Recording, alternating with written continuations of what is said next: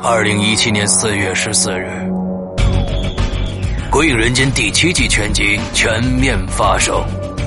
地下一居室，奇案，天堂棚，纸人，魔方，QQ 上多了一个人，请抬头看夕阳，拍花老太太，飘，第七天，十个全新周氏恐怖短篇音乐广播剧，等你来听。只有在《鬼影人间》苹果 APP 及官方淘宝店。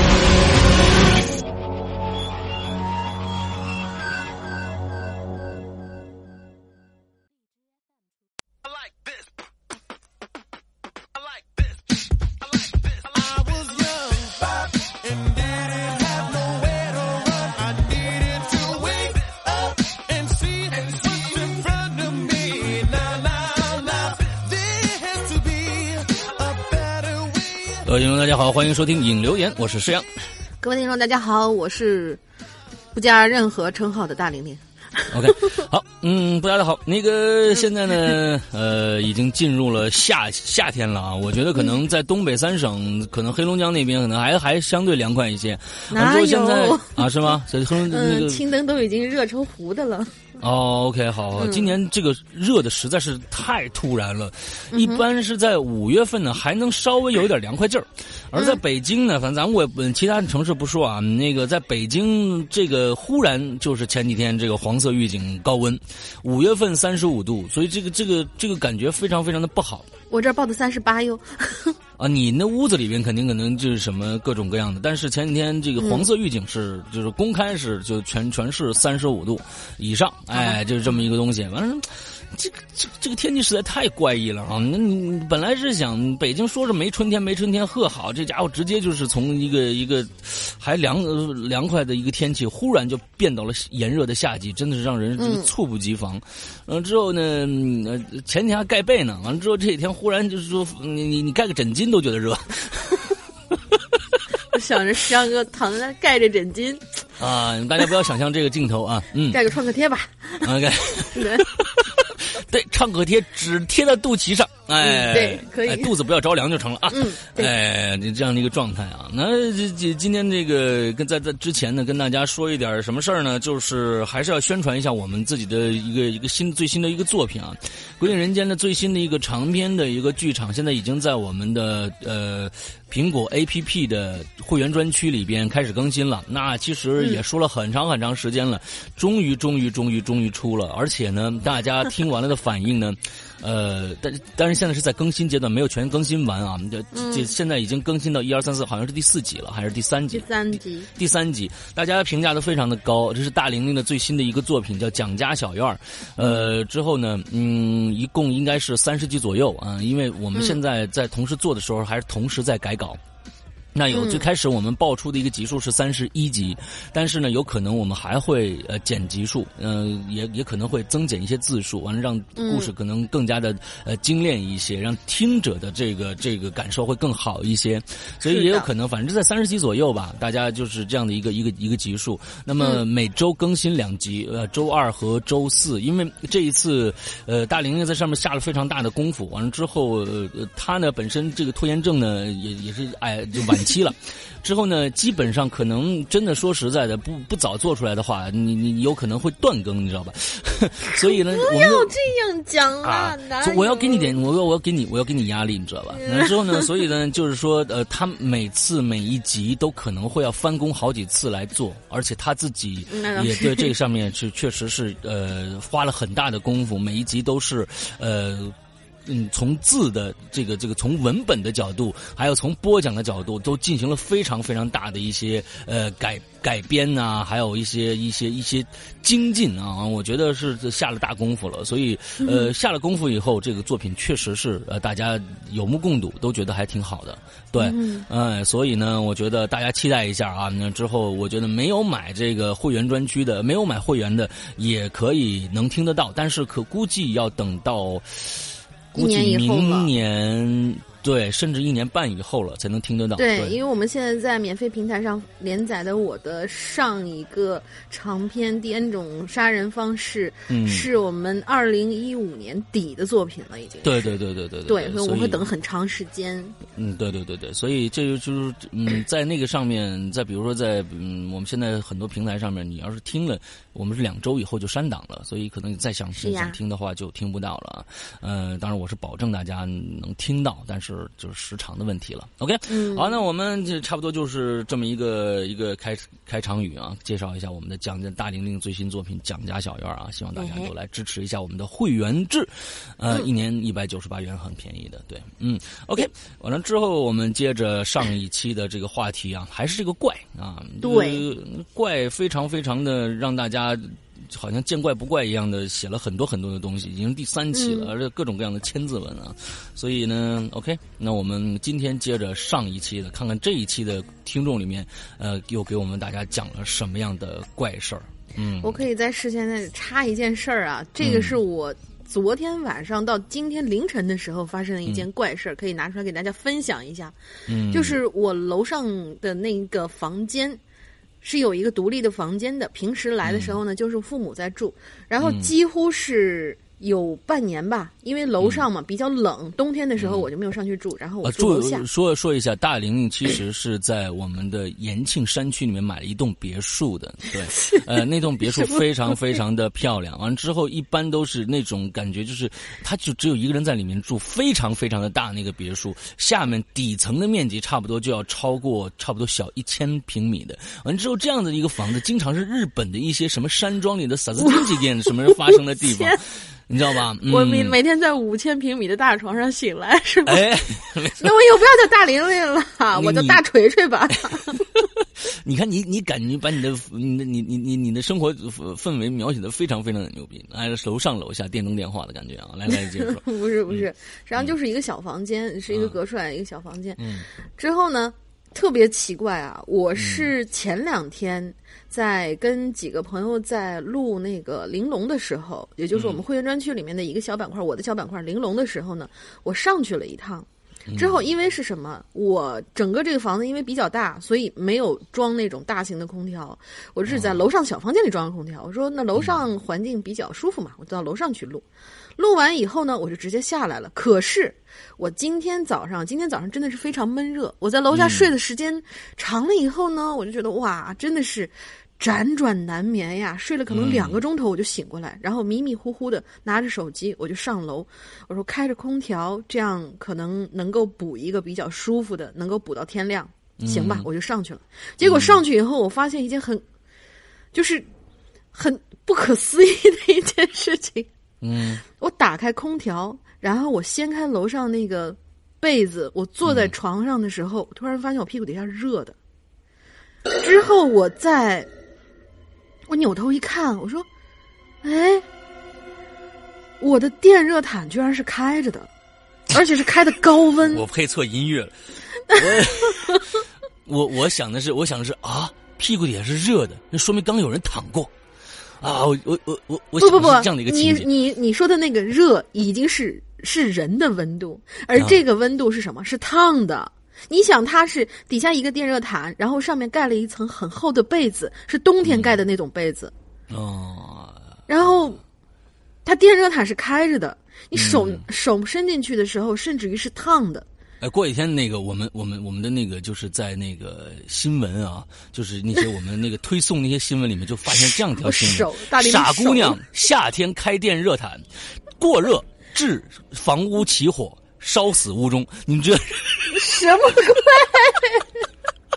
不是啊，我就是想说这个，这个就很奇怪了。我上一次真的是，因为我你这个太危险了，亲，不是不是我你这个太危险，我的重点是我并没有开过这个东西，你一定是开过的。没有。要不是、哦我，我跟你说，为什么我要强调前面那个？我是之前上去录了一次节目，因为上了楼以后，我基本上是属于趴在床上跟他们聊、嗯聊了大概有一个半将近两个小时的那一期节目，我录完。嗯，也就是说，如果说我当时上去是开了电热毯的话，那我早就被烫的那个什么了，我早就熟了，是吧？嗯 嗯，所以这个就是一个很很很没法解释的一件事情。也然后这两天我是根本没有上过楼的，嗯你那个，然后就很奇怪你你知道吗开关是什么样的一个开关？是就是往上、往上、往下拨的那种？对往上往下拨，而且还挺费劲的。好吧。哦，很就是很怪的一件事儿，真的是很怪的一件事儿。我真的不是不知道这个东西是谁打开的。好吧，嗯，也挺好，嗯，也挺好，嗯，你你看这个，呃，这是不是有人给你发发发答案了，告诉你谁开的？不是在我们录音的时候一定要关机，一定要不要让发出任何的响动啊！这个我们是三令五申了啊，嗯，好嗯，最讨厌的一件事情是我看见那边是飞行模式是开着的，OK，、嗯但是 WiFi 是开着的。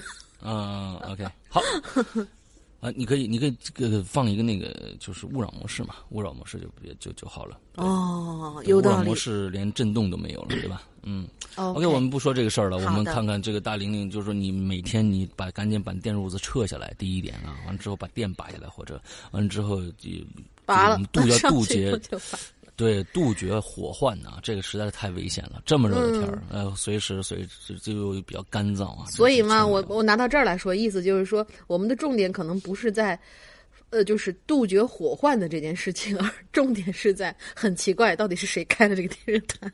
嗯，好吧，嗯，不管他谁开的了啊，我相信是你可能无意间碰到哪儿了，或者怎么着的啊。哦，怎么个碰法嘛？真是，唉，嗯，最近说到怪事儿，我我身上呢，嗯，没什么事儿。我们开始看看看看鬼友真讨厌啊！看看鬼友们身上发生什么事儿了没有啊？来，第一个嗯，好的，第一个是也算是最近混了很脸熟的性伴侣同学吧？嗯，还有山哥、玲玲姐，二位好，我是性伴侣，一样的开头，一样的文笔，只是这次我的气质变了哟。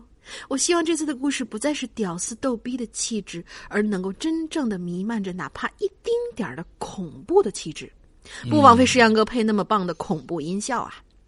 前两期校园诡异事件，我的两篇被读到以后，一方面受到了很大鼓舞，非常高兴，也赶紧就加了会员。是的，最近他很活跃，成了群里的一员。另一方面呢，也深深感受到我的文笔之差呀。嗯所以我决定了，以后一定要少看《金瓶梅》，少打王者农药，少抽烟、抽烟喝酒烫头，呃，多读书，多学习，多听《鬼影人间》，成为一个真正的笔者。嗯，不错不错不错，给你。嗯对，祝你幸福啊！说到怪啊，确实脑中第一会想起那首歌，叫做《大惊小怪》。嗯，后面有一些歌词呢，就是不结婚生小孩，你不要大惊小怪；女人只爱女人，你不要大惊小怪；我们只想要嗨，你不要大惊小怪。是挺怪的啊，这个歌词，对，确实，实挺怪的。嗯，日常生活中偶尔会发生一些很奇怪的事儿，我们并不是总要把它跟鬼神联系在一起，这样实属大惊小怪。然而，如果真的遇到真的怪人怪事儿呢，那也并不是不以为然就可以把恐惧避免的。嗯，所以下面我就来讲一个我这几年发生的怪事儿，很长哦，大家一定要坚持住哦。嗯，第一个看完已经绝望了，你知道吗？还好还好，第一个故事名字叫做《怪屋》。呃，因为要结婚，家里呢也一定要准备婚房，因此呢，我就告别我住了三年的出租房。回望这个出租房啊，我该怎么形容呢？给我留下的不太好的印象，应该完全大于我对它产生的感情。我大学毕业以后，就来到了这个江南的三线城市工作。但是你别说啊，这地方小，房价可真不便宜。二零一三年的夏天，我把大堆行李放在单位，人就在网吧或者便宜的青年旅青年旅社。对你上次好像也是 青年旅社办住了。对对对，那，你上次也是青年旅社办，这青年旅有阴影社怎么了？有啊，有对对对，在里面发生了什么？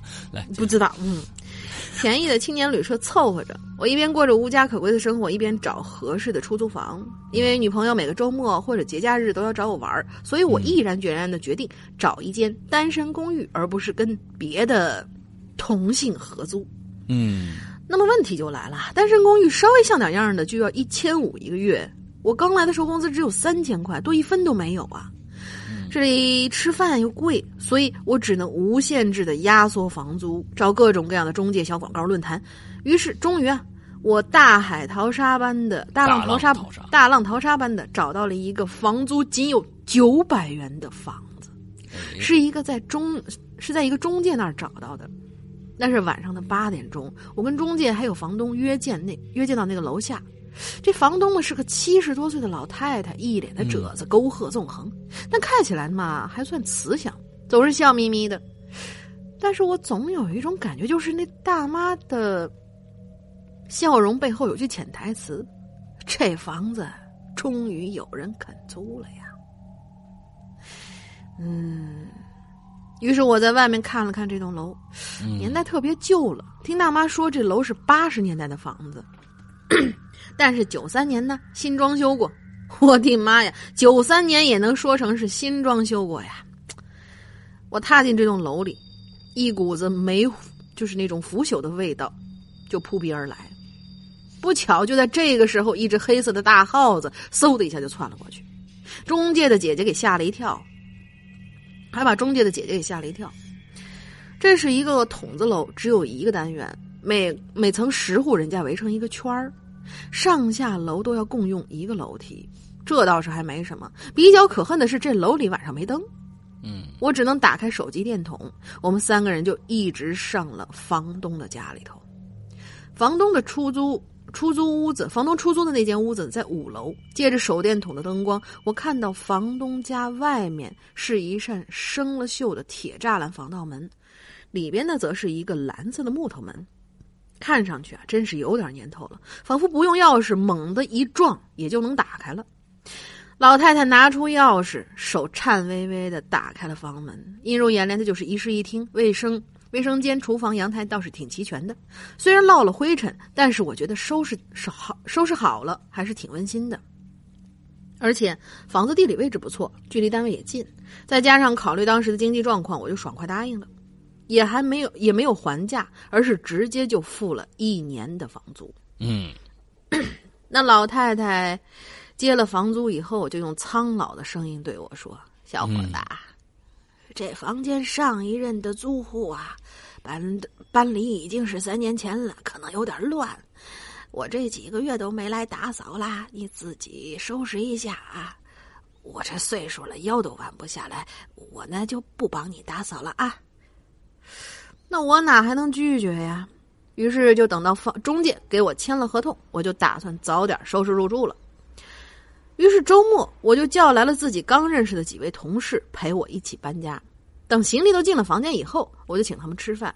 饭桌上的其中有一个同事说：“他说他平时啊喜欢研究周易、八卦、风水、天象，视自己如半仙儿啊，总是神神秘秘的。”他在饭桌上呢就跟我说：“哥们儿，你这楼啊。”阴气可是重哦！我进那楼道的时候，就感觉有一种特别大的寒气，而且这楼的布局我看着不怎么好，容易招惹那些不干净的东西。反正啊，你多保重吧。这我这边刚刚付了一万多的房租，没几天，这话自然听不进去啊，就来了一句：“我说没事我一大小伙子一身正气，百毒不侵的，还怕什么呀？不做亏心事不怕你敲门。”但是说这话的时候，我心里其实有点没底气。因为我对这个楼道里没有灯这件事还是比较介意的。想想每到了晚，嗯，每到了晚上，只有丝丝缕缕的月光能透进来，我这心里就毛毛的。和同事们吃完饭，喝了点酒，醉醺醺的回家。回到家呢，就望着一地的行李，也就懒得收拾了，铺了被子，也不管什么灰尘之类的，直接倒头就睡。但是就是睡到半夜的时候，我突然就被什么声音给吵醒了。好像床边的衣柜那个位置啊，就在那衣柜里头有女人的笑声，咯咯咯的。哎，我就奇怪了，这大半夜是偷摸看爱乡村爱情吗？还笑得这么拘束，像怕被人听到一样。我又我又看了看手机，呵，已经快三点了。突然我就意识到，不对呀，衣柜的方向不就是楼道吗？这难不成谁在大半夜在在在在楼道里头待着，然后就着那没灯的黑暗里头自个儿咯咯的笑，披头散发，黑色眼袋，紫色嘴唇，圆睁双目，嘴里流着口水啊！呸呸呸！这么一想，我有点发麻了。这么一想，我还瘆得慌，有点头皮发麻了，赶紧就坐起来，也不知道是睡迷糊了哪根筋短路，就打开灯，竟然把衣柜门给打开了。但是这不开不要紧，一打开我差点吓得坐在了地上。我看到那衣柜里头是一张裱着相框的黑白照片端端正正的放在那儿。上面是一个长头发的女人，大概有三十岁左右。黑白照片下面明显能看得出，那个女人的脸色惨 白惨惨的，一双异样的眼光仿佛透射着一股寒光，直射到我骨髓里，嘴角上还挂着一丝恶意的、邪恶的笑容。我的妈呀！我实在看不下去了，赶紧翻出一个被单包住了这张照片，然后关上了衣柜。但是这时候我哪还睡得着啊？就坐在床上，打开了所有的灯，心里砰砰砰直跳啊！我这也不敢出门啊，楼道里更恐怖啊！尤其我刚刚脑补了那个楼道里有那个什么披着头发的那个歌笑的那个乡村爱情什么，哎呀，我更是不敢继续想下去了。就这样，我挨到了天亮，就赶快上班去了。把这件事儿跟同事说了以后呢，大家都劝我给房东打个电话问问怎么回事儿。我就拨通了房东的电话，那个苍老的老太太接起电话来，因为她上了岁数，耳朵还有点背，我们对话呢就显得有点费劲了。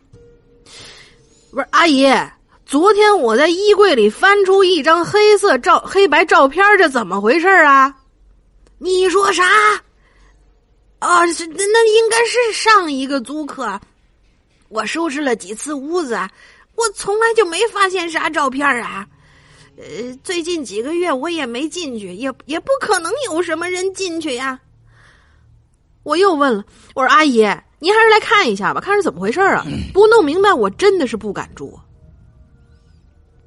于是下班之后，老太太就来了，进屋看了看那照片呢，她就表示她从来没见过这个人。我听了就不乐意了，那那这这怎么处理啊？这黑白的，这这瞅着多吓人呐，而且。这么神神秘秘的，哪儿来的都不知道。嗯，我甚至都想问他能不能把钱退了，少退点都行。可是那阿姨又慈祥的跟我说：“小伙子，你年纪轻轻，胆儿咋这么小啊？这有什么碍事儿？我我给你带出去不就是了吗？”哎，我估计这一万块都付掉了，想要回来也真难，又不能这么阔气，一万块就这么不要，那可是父母辛苦挣来给我的呀。嗯，心里就莫名其妙的生出一个感慨：世界上第一个不怕鬼的人是怎么产生的？估计就是生活所迫吧。这这个道理不错，这道理不错啊。嗯嗯。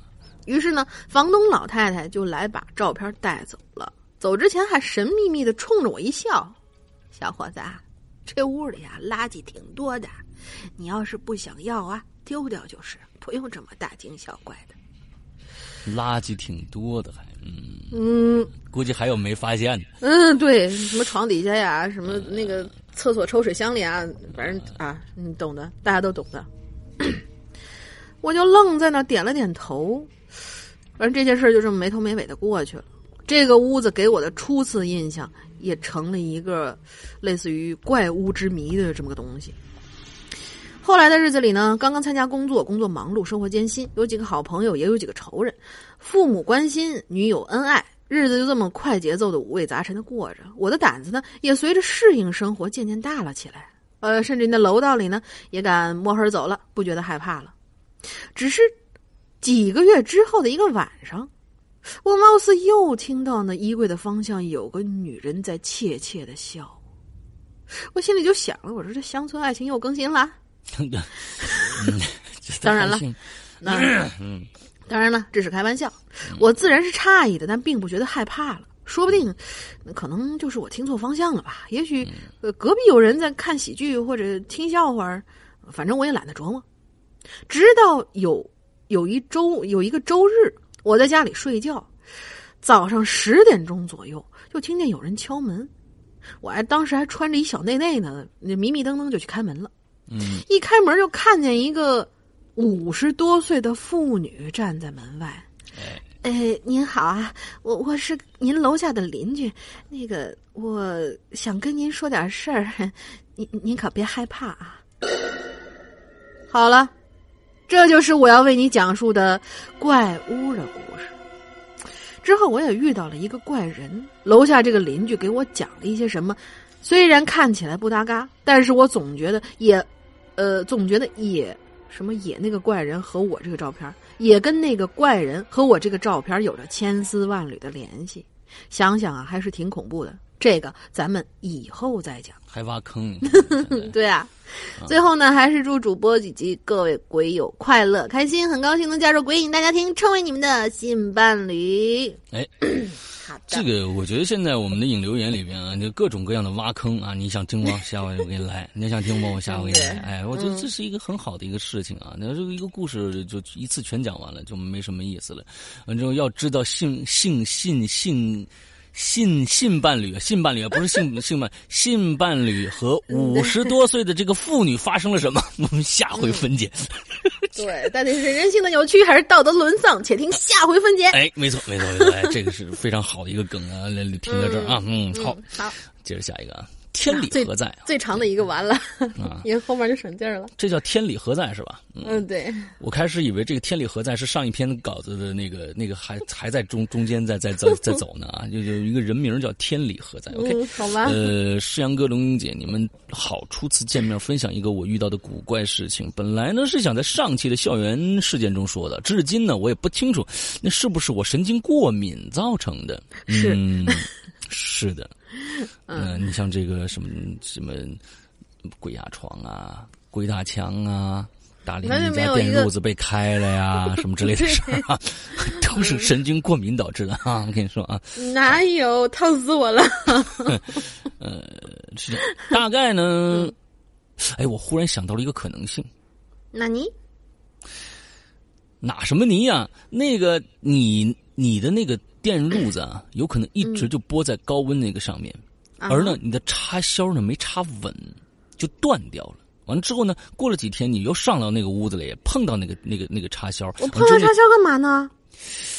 反正你说我上上去碰插销干嘛呢？我们一定要有一个一个走进科学的一个一个对走进科学就是走进大爷的那个是吧？走进大爷走 走进科学走进你大爷的那样的一个一个一个态度来分析每一件让人想不通的事情。知道吧？我唯一碰过的那个插座头就是我的呃叫什么来着？空调的插座头插座头，但是空调的插座跟那个床头上面那个插座距离至少有三米。啊，这个我们我们不去细细反正反正肯定是你干的啊，反正肯定是你干的啊，这一定是你干的。我们一定要有一个科学的走进科学、走进大爷的那个态度。开这个东西干什么嘛？谁知道？那谁知道？哦，真的是前两天温度那么高，我现在真的想想都后怕。要说起来的话，就是一堆棉被压在上面，因为前。就是去年的时候，对对对，去年冬天的时候，青灯晚上他盖着一个棉被，他躺在上面睡觉。第二天早上，他告诉我他的那个呃褥子当天晚上是着了，已经已经开始冒烟了。嗯，所以人在上面在那扑腾的时候都会出现这样状况。我那上面长久没人上去，然后加上周围这么一个高温，嗯，哇，想起来真的是真的有人。总有刁民想害朕。哎，对对对，总有刁民想想害你。完之后，我觉得这就是一个，就一个一个一哎一个一个杀人杀死机给你的一个开始啊。嗯，OK，我们继续说人家的吧啊。嗯，太可怕了。天理何在啊？接着说啊，大概是我上高中的时候，啊，记得那是一个深秋啊，天气已经很凉了。有一天下晚自习呢，我突然发现，我把作业啊忘在教室了。于是呢，我就找班长借了钥匙啊，这个教室的钥匙回去拿。这个时候呢，已经天黑了啊，教学楼里就没人了。看着黑漆漆的走廊，我这心里就阵阵发毛。我心想着，赶紧拿完东西我就闪人啊。于是呢，我快步走上了四楼，打开教室的门。因为学校在放学之后啊就拉闸了，所以呢，这教室里的这个灯啊早就灭了。我就这么摸着黑啊，走到我这位置上，然后接着这个。窗外操场上的这个灯光啊，翻我这作业本找。就在这个时候啊，一阵冷冷的风就从我背后吹过来了。我当时顿时打了个激灵，感觉那个呃冷风是寒冷彻骨啊。而我突然又意识到一个问题：我们放学以后啊，明明把窗子关上了，怎么会有风呢？我就回过头向窗子的方向望去，却看到了让我终生难忘的场景。教室的窗子呀，不知怎么的开了一条缝蓝色的棉布窗帘啊，正被从窗外的吹进来的风啊，慢吹的慢慢舞动着。而那个窗帘似乎渐渐的呈现出一个人的轮廓，就好像一个人正在窗帘后边用窗帘蒙着自己一样。我当时就抽了自己一个大嘴巴，很疼。这他妈不是梦，也不是幻觉呀！这个时候还真抽了，我就我就刚才一想，哇，你好好大的勇气，嗯，捏自己大腿一下不就行了吗？还真抽呀！啊，这个时候。那舞动的窗帘似乎也开始起了变化，那个人的轮廓渐渐的，好像就消失了。窗帘上的褶皱慢慢的聚拢、拉伸、变形。突然间，一股彻流彻骨的冷风猛地吹进来，那窗帘呢也发生了剧烈的变化。也许是恐怖的作祟，我发誓，在那一瞬间，我清楚的看见。窗帘上的褶皱形成了一张狰狞扭曲的人脸，正冲着我露出邪恶而诡异的笑。啊！我不知道我是怎么跑出这个学校的，只记得呢是一路飞跑、飞奔跑回了家，才稍稍定了定神。第二天呢，我把这事儿告诉了班长，班长将信将疑的检查了这个窗户啊。啊，这个发现的窗子的把手有点松，确实是，呃，关不紧。于是呢，就和老师说昨天晚上的事儿。果然，老师听了哈哈大笑，说我们学习太累了啊，太紧张了之类的话，还说呢，我不要给自己太大压力。这世界上根本就没有鬼，走进科学，走进你大爷！嗯嗯，这样的一番，这完这完了是吧？啊，真的，后面还有一句话是真的是这样吗？我觉得呀是这样的，嗯。这个人在恐惧当中呢，我就我一直说，就是这个一般呐，我我我觉得啊，这这这个世界上所有的事情都有可能发生。如果说这你们那个说我就是没有鬼，那是扯淡。我觉得你没有证据说没有鬼啊，咱们这个这是扯淡。但是呢，一般人家鬼也很忙的啊，没有那么多的闲心来吓你。所以呢，呃，有了鬼这样的一个不可名状的一个东西，因为谁都没见过这样的一个东西，所以才引起了我们我们我们心心目中的一个恐惧的一个一个感受出来。完之后呢，我们的脑脑海中就会恶补各种各样恐怖的场景，完了之后附加到一些毫无价值的一些场景上面去，完之后把它变成了一个鬼作祟的一个场景，这是有可能的。啊，这是很有可能的。你比如说这这窗帘啊，它就是有个褶皱，一旦产生褶皱，每一个人看到这个褶皱都能想象出不同的样子来，就跟这个《哈利波特》里边那个，我怎么忽然想到这个了呢？你《哈利波特》里边那个那个那个分学院那个帽子。那上面也是褶皱，但是形成了一张脸啊，那是非常非常的直接的一个一个一个给大家一个形象啊，这就是一个脸啊，但是就那那是帽子的褶皱啊，那这个这窗帘也一样啊，有褶皱出现，完你就发现那上面有一个脸，那我觉得可能你确实太累了，嗯，我是在脑补他看了之前有一个 一个一个。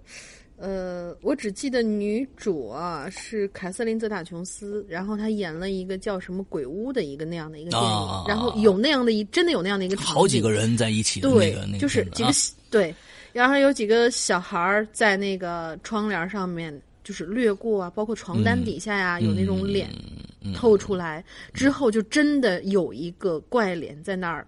就到最后嘛，大 boss 出现之前嘛，就是来威胁威胁女主的时候，就会有一个特别邪恶的一个脸。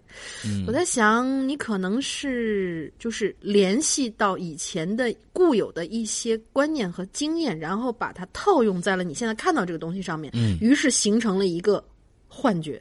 嗯嗯，反正这个我们的解释全部是你大爷的解释啊 啊，我们也没有证据。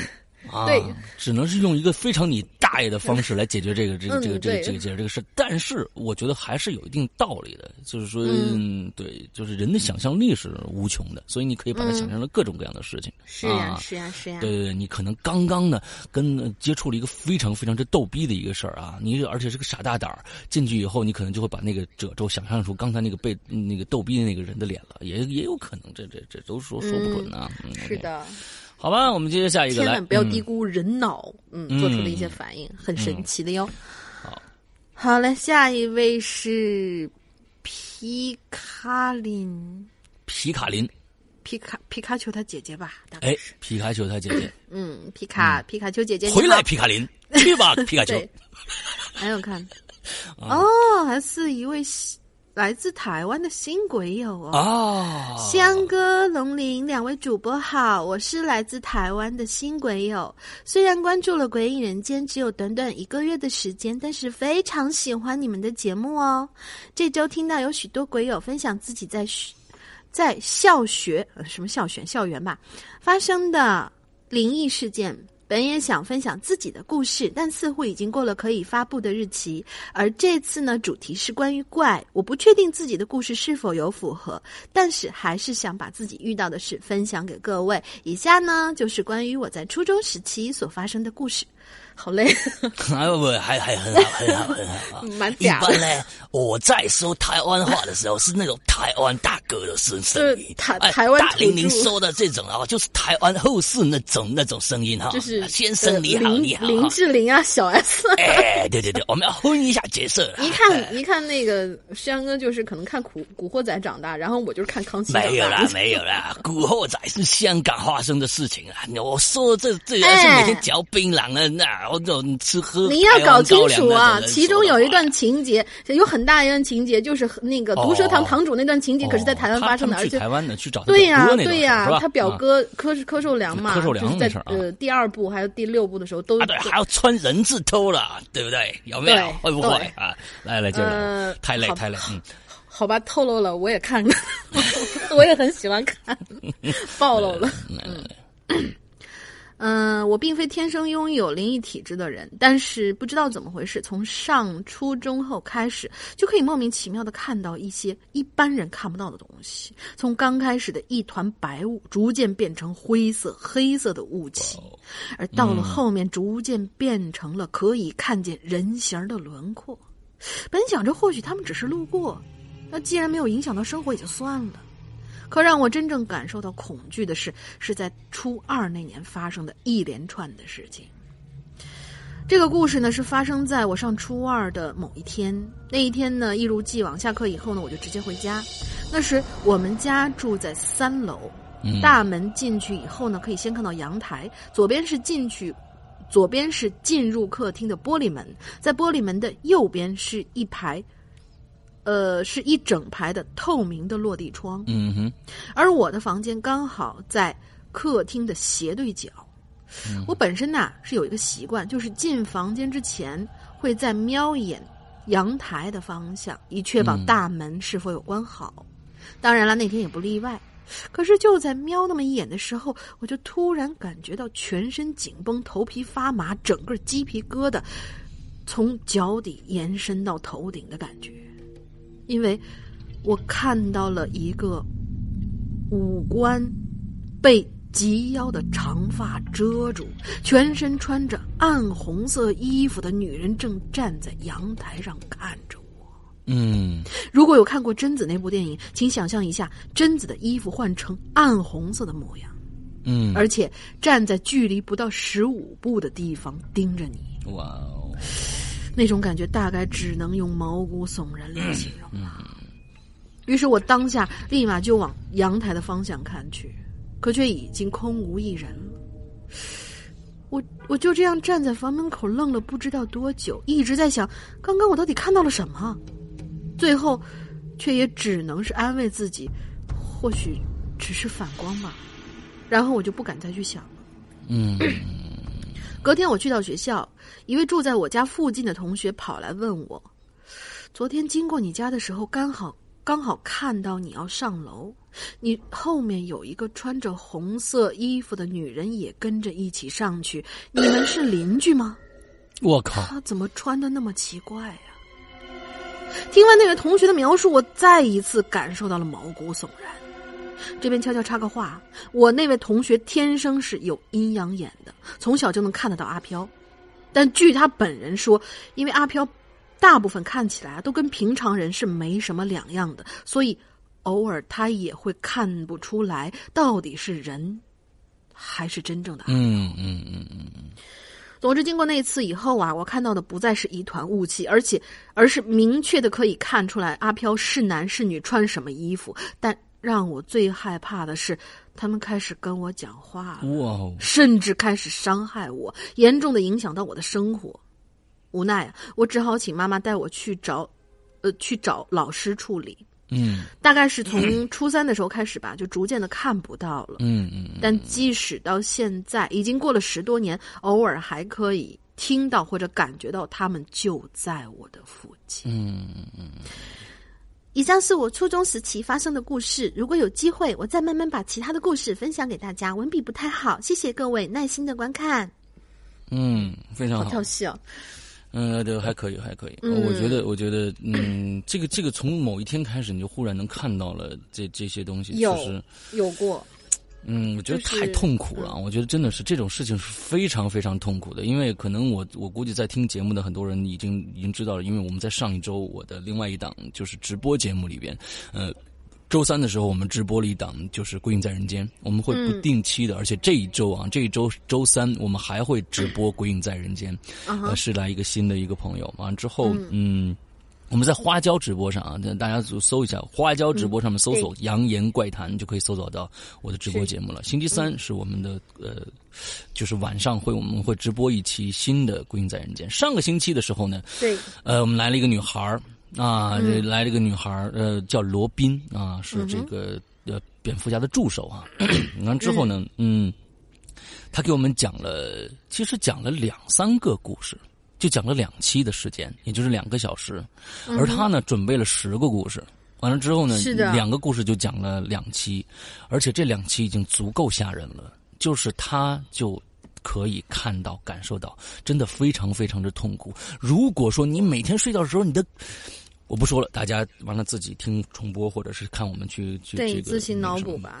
嗯，就是为什么我知道他故事很多，会很有料，以后也会经常来，是因为那天我们刚刚我加了他的那个微信，然后他说，就是我我有一些故事想要分享。嗯，之后我以为真的就只是他给我讲一两个例子这样子，但是。那天我们整整语音就是都是那种 将近六十秒的长语音，语音了整整一个下午，它是不停的有故事会冒出来，嗯，然后每一个都觉得就是嗯，大家应该有看过那种怪谈新耳带那样东西，就是很很奇怪，没来由的就那么一个一件事儿就突然冒出来，嗯，所以这个星期三将是一个，我觉得将是一个喜欢《鬼影在人间》这档节目的听众。的一个盛宴，为什么这么说啊？首先，我们在周三晚上九点钟在花椒直播的平台上的《扬言怪谈》，我自己这个直播节目里面会重会开会直播一个最新的一个呃我们的一个朋友来我们这儿做节目的整个的实况。嗯哼。接着呢，二十三点五十九分将会放出上周三我们采访罗宾的。这个整个录音的上半集，所以呢，那一天可能你有有有非常啊非常多的料可以听啊。然后当天晚上还有我不知道怎么地开电热毯的那个玲珑。哦，当然那个时候我真的确定它是没有开的。而且对，晚晚了星期三的时候，我们还有玲珑可以听，对吧？对对，会员专区里面只有在会员专区里，对对对对对。所以，对对，我们的《鬼影人间》的料真的是太多了，想听完其实也也挺耗时间的啊。说实在，是的。来，我们下一个啊，叫 Nico 番茄酱啊，龙姐姐、石阳哥哥好，听《鬼影人间》有大半年了啊，特别喜欢引留言。以前很害怕听着灵异的，听着灵异的故事啊，但是现在胆子大了，也一发不可收拾了，可能性格变了很多的缘故吧。嗯，第一次留言还多包涵，还请多包涵呢。本人自身遇到的事情不多。但这几个是我感觉挺怪的事儿，为数不多的亲身经历。嗯，初中的时候啊，有买过一个小挂件是一个黑色的小猪，当时啊觉得特别可爱，好像是那种手工捏出来的。之后呢，就一直放在家里。有一天晚上啊，在收拾床头柜的时候，就发现了这个小挂件不知道为什么，就突然就是突发奇想的把这个小挂件啊缠套在了一只手的食指上，然后就睡着了。之后就做了至今最恐怖的一个梦，至少我认为的。啊，就就不不，这个梦啊，只只有你认为，别人参与不了意见啊。你就是你就至今做了最恐怖的梦，肯定是你自己认为的啊。嗯，好，在梦里啊，我和我叔叔在一起啊，去了一个租碟的地方。哎，大家想想，租碟的地方啊，租什么碟呢？那个时候网络还不发达啊，想要看什么电影呢？呃，都要去一个专门租碟片的一个地方。其实到初中之后啊，那种租碟的小店呢已经没有了。不知道为什么，还是梦到了。啊，我和叔叔呢，一进这个租碟的小店啊，的妈呀，就发现呢，这里边满墙贴的都是《咒怨》那个小孩的海报。咦，我一下就被吓着了。因为当初胆子还小呢，咒怨那个小孩的海报一直是我的阴影啊！我满屋的海报，那满屋的海报居然还都是动的，就像是《哈利波特》里那个报纸上的新闻呢，都是动态的那种。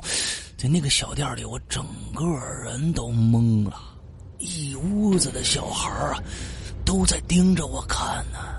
现在想想还是很可怕的。之后呢，我就跟着姑叔叔赶紧走，不想在这待着，离开租碟的小店。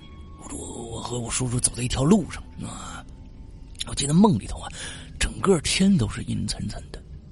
那天那条路上啊，两排都是这么一排排的大树啊，可奇怪的是，每一棵树的下半截都裹着。黑布，就是我们平常路边的树下半截都是那种刷的那种白色保护漆什么的那种的啊。嗯。呃，梦里头呢，这下半截每棵树都裹着黑布，然后走了几步，我就发现呢，哎，在路的一边啊，有个人儿，就在那树底下烧纸呢。但是他是背对着我，我看不着脸，但能依稀的听到那个人，好像是在哭。哎，接着呢，我和叔叔就往前走，不知道什么时候啊，我们前面出现了一个人，哎，走在我们前面，然后啊，我就一直跟着这个人，走着走着，我们前面出现了一个水坑，前面那个人跨过去了。当我正准备要那个人跨过去，呃，要那个人跨过去的时候，绕过那个人跨过去吧？是不知道，应该不是绕过那个人。当我正准备要那个人跨过去，我不知道，我们听听后文，看看能不能解释这一段啊。当我们当我正准备要那个人跨过去的时候，叔叔在我后边直接把我整个人从胳膊那儿抱了起来，跨过去了。之后我就惊醒了。这可能有个讲究啊，我估计估计不是要，是学。当我正准备要学那个人跨过去的时候，前面那个人不是跨过去了吗？对吧？哎，完了之后呢，叔叔这是什么输入法能打成药？嗯，不知道。嗯，之后我就惊醒了。醒来之后呢，我发现我整个人呢，身体在床上躺的特别的笔直，简直就是绷住的。我动了动手指，感觉很麻，才发现睡觉前呢。缠绕的那个小猪挂件紧紧的缠住我的食指，指头都发紫了。虽然当时看不见，但是呢，能感觉到手指酸麻。然后我就立即把那个挂件取下来了，接着睡觉。第二天清醒之后，回想起这个梦，还是很害怕，就把那个挂件给丢了。虽然很喜欢，嗯，估计跟挂件有没有关系不知道啊，但是。但是我记得我以前听那种就是道教那些就是传奇故事的时候，他们说是为什么这个道士每一次就是咬破手指抹在那个什么上面，就是说你的每一个手指上面的那个指尖血的阳气其实是很重的，但是你可能用那个东西，尤其是一个黑色的东西，去给它把那个地方缠住以后，你的血不过。然后呢，你的这个阳气就会减弱。当然，就是支持我们用一个玄站在玄学的角度去解释啊，有可能是这样发生的一件事儿，引起了你这个梦魇。嗯嗯，我们现在其实我们以后别那什么了吧，我别叫影留言了，就叫你大爷得了。哎，可以可以可以可以，我喜欢。走进大爷，你这每次都都在那这啊！你这事儿我告诉你啊，是这样的，那个怎么着怎么着的。就你发现没有？就是我我我们这个节目很很容易是干一件什么样的事？就是说很科学的事情，我们总会用不科学的事情来解释；不科学的事情，我们总会想要用科学的事情来解释。哎，对对对对对。但是我觉得开始这个咒怨的海报这个事儿，我觉得还是心理的阴影造成的，对，还是心理阴影造成的。对对对，尤其是会动的那种有。哎哎，那个那个场景确实挺挺恐怖的，确实挺恐怖。可以想象一下。对，我觉得你要看着海报上那个、那个、那个，大家肯定都记得很那个咒怨那个小孩那个脸，那叫什么熊？俊雄？对，俊雄俊雄嘛？俊雄，对。对，反正那个脸，大家想一想啊，我觉得想一想，忽然你看那个那个海报，你觉得它是不动的啊，但忽然你会发现，它每天动一点儿，这挺恐怖的。我觉得这每天动一点儿挺恐怖的，就是它的眼睛，他的眼睛越来越向两边分开。大家想一想啊。现在想想那个场景，他的眼睛越来越向两边分开，最后转没了。完最后哪一天又转回来？佐伯俊雄的那个海报好像就没有眼珠，有眼有眼珠，它全是黑的，全是黑的。哦哦，但是有光点，对对对，有光点有光点。它它开始往两边靠。往左右两边靠，完了之后越靠越白的越多，越靠越白的越多。来想想这个感觉啊，嗯，还这是病啊，得治啊，眼睛岔劈了。对，大爷的，还有一件，大爷的。接接着，我们这还有啊，还有还有一件事儿啊。初中那个时候呢，早上起起很早去上学啊。有一天早上呢，我正常收拾完了，关门准备下楼，却发现我们这一层的这个楼道声控灯不亮了。啊，我以为是灯泡坏了，就没在意。关上门，接着下楼，走到六楼，我喊了一声，灯也没亮，啊，我就有点害怕了，因为楼道是楼道里啊，整个漆黑一片，我一下就慌了，不知道是这个原回去家里叫，不知道是该吧，不知道该回去家里叫醒。爸妈还是硬着头皮往下走，最后我 就说他这个输入法很很诡异。最后冷静想想，回去叫爸妈肯定是不可能的，因为会迟，准会迟到。所以呢，我就拿出手机来，把屏幕亮度打到最大，一个台阶一个台阶往下走。按平常的速度呢，我一两分钟就能下楼了。可是那天我用了五六分钟。下来之后呢，走在路上，我还回头看了看我们家这栋楼。太恐怖了，全是黑的，没有一个房间是亮灯的。我想是不是停电了呀？但是另外一栋楼，但是另外一栋楼却是有电的，而且呢，我早起来呀，家里也是有电的。如果要停电的话呢，楼里的声控灯和家里会是都没电的。不知道为什么那天就是我们那栋楼的声控灯不亮。中午回去后，我把这件事就告诉了爸妈，也觉得特别奇怪。爸妈还说我想多了啊。之后好了，这就是我遇到的怪事儿，不知道能不能念到。想想还有些小激动，嗯。行，念到了，念到了，嗯，念到了，念到了。不错，我觉得你这个那个梦的那个那个感觉，我觉得还是挺不错的。每一个人都会有很恐怖、很恐怖的一个脑海里一个东西，可能都会变到你的梦梦中去啊。那那如果变到你的梦中去，恭喜你了啊！那这个，嗯，这个，嗯，好吧。好，我们下一个。嗯，下一个是应该很久没见的舒克大魔王。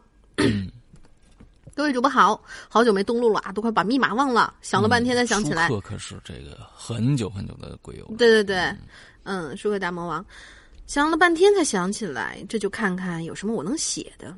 嗯，各种各样其他的怪嘛，我倒是没有什么听闻，但是怪事儿倒是有不少。这边呢，我想到了三个母辈儿，嗯。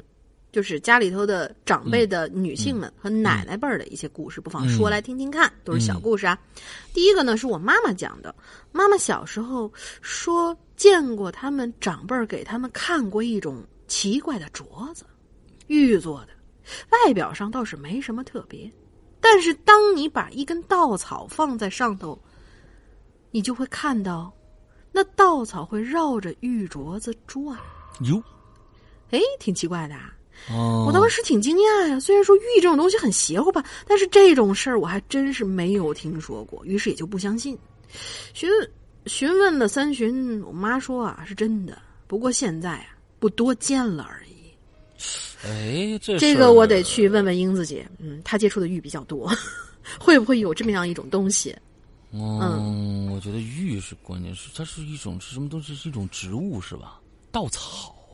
对，稻草放上去会绕着镯子转，这个事儿挺挺那那个场景也挺那个什么的，挺怪，挺怪的。嗯，来来来来，下一个。嗯，第二个小故事呢，也是妈妈给我说的，是在以前人民公社化的时候吧，大家都是一起下地干活的。这故事发生在有一天的傍晚，大家都在一座桥上乘凉聊天儿。夜幕刚刚降临的时候啊，就有不少人已经回家了。我妈妈和她的小伙伴呢，就在水边玩耍。突然，我妈妈前面的一个女孩就大喊了一声“救命”，然后就一只手紧紧的抓着河边的石头。我妈赶忙去喊大人，赶紧去拉人，连忙喊大人去拉人。听我妈说呀，当时很多大人一很多大人一起才把她给拉上来。嗯，因为那个时候，呃，估计是破四旧吧，没有人相信什么鬼怪的，所以大人们都说她是。他是瞎胡闹着游泳，被水草给绊了脚了。嗯，但是那个小姑娘却说有人在拉她，而且脚上还有被拉过的淤痕。嗯，但是大家看她没事儿，也就都散了。妈妈说她在桥边看清了，的的确确是有一个人正在拉她，就在她脚边，一个比正常人体积都大的人在拉着她。只是当时她很害怕，也就没敢说。嗯，有可能是河童，或者说是晋婆，还是什么海猴子？哎，不管了。好，你大爷。嗯嗯，大爷，对，是大爷。对。第三个故事呢，是我到现在都没有敢跟其他人提起的事儿，算是我的人生阴影吧。我知道这些也是从我父母和邻里的口中得知到的。我知道的这些，也是从我父母和邻里的口中得知到的一些片段，是有关于我奶奶的一个玻璃。罐子的故事，那个罐子呢，里面有不少的古钱币。我奶奶小时候经常帮着大人们干农活，因为我们住在运河边的小镇上，奶奶经常要清理，奶奶们就经常要清理运河里的淤泥。有一天呢，大大人们清理的时候，就发现了一口棺材。好多人呢就把那棺材抬上来，准备打开看看有什么值钱的东西。嗯。奶奶就好奇呀，便也想看个究竟。很多人熙熙攘攘的说着，呃，想看，却没有一个人敢打开。于是就让村里 胆子最大的那个男的让他去开，值钱东西可以都归他。那人呢，挺爱占小便宜的，便在大家的怂恿之下，拿家伙就开始撬那棺材。嗯，大伙儿呢蜂拥而上，奶奶也被挤在了前面。打开以后，就发现里边躺着的是一具。女尸，已经看不清了什么了。说她是女尸啊，也仅仅是从她的衣着上能看出来的。那衣服很奇怪，很奇怪吧？也是，哎，又一个奇怪，对，又是一个奇葩的输入法。嗯，那衣服很很奇怪。照理来说，人都没了，衣服也应该差不多都烂没了吧？但是特别奇怪的就是，衣服上的刺绣都还在，应该是清朝以前的衣服。嗯，而更为奇怪的是，他手上抱着一个玻璃的钱罐子。嗯，我估计那个时候啊，就是说是那种琉璃罐子，因为清朝之前玻璃罐子啊，可能还不太多见。我我我是这么觉得。嗯，对。但是呢，他说对是玻璃的，我不知道具体什么时候中国出现了玻璃，但是我想这化工技术应该不会出现，这种化工技术不会出现在那个年代吧。嗯，大家呢是一哄而散，都觉得这古钱儿不值什么钱，还以为有什么玉啊之类的。奶奶也是退散退散人群中的一员，大家呢便把这棺材呢重新定好，选了个地方就给埋起来了。嗯，我奶奶干完活回家的时候，呃，就觉得这个口袋里怎么有点沉呢？拿出来一看，就吓了一跳，竟然是那个钱币罐子。哟。可我奶奶明明没有拿，而且打开棺材到最后埋起来的时候都没有人动过里头的东西啊！我奶奶便准备把它给扔了。听邻邻居们说啊，每次奶奶想扔的时候，走到半路总是觉得这这好像不该扔，于是想想，嗯，但是回家想想啊，都是觉得嗯应该扔。反正就这么来来回回的犹豫了很多遍。大家问你干嘛呀？这来来回回走？他说他总说是扔东西，走的次数多了，呃，大人大人们就问你扔什么东西，就问的细了嘛。这才知道是那个钱罐子。嗯，后来的很多天，奶奶都是精神恍惚的来回就这么走。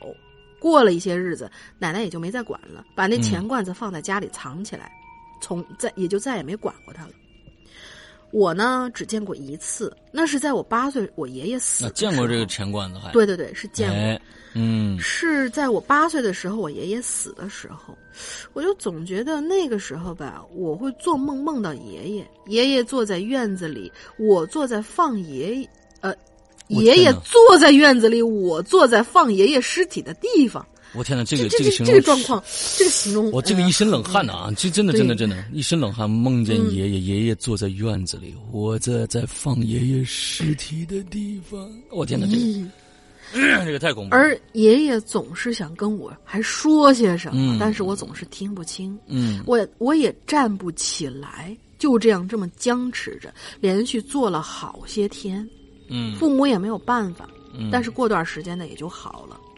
我奶奶就把我叫去，让我坐在地上，然后打开那个钱罐子，拿起一个铜钱儿，在一面铜钱儿上点了一下，拿起来，又点了一下，拿起来，嘴里嘟囔着：“老头子，别找孩子的事儿啊，这孩子还小啊什么的。”我当时很好奇呀，就问奶奶：“这钱罐子里是啥呀？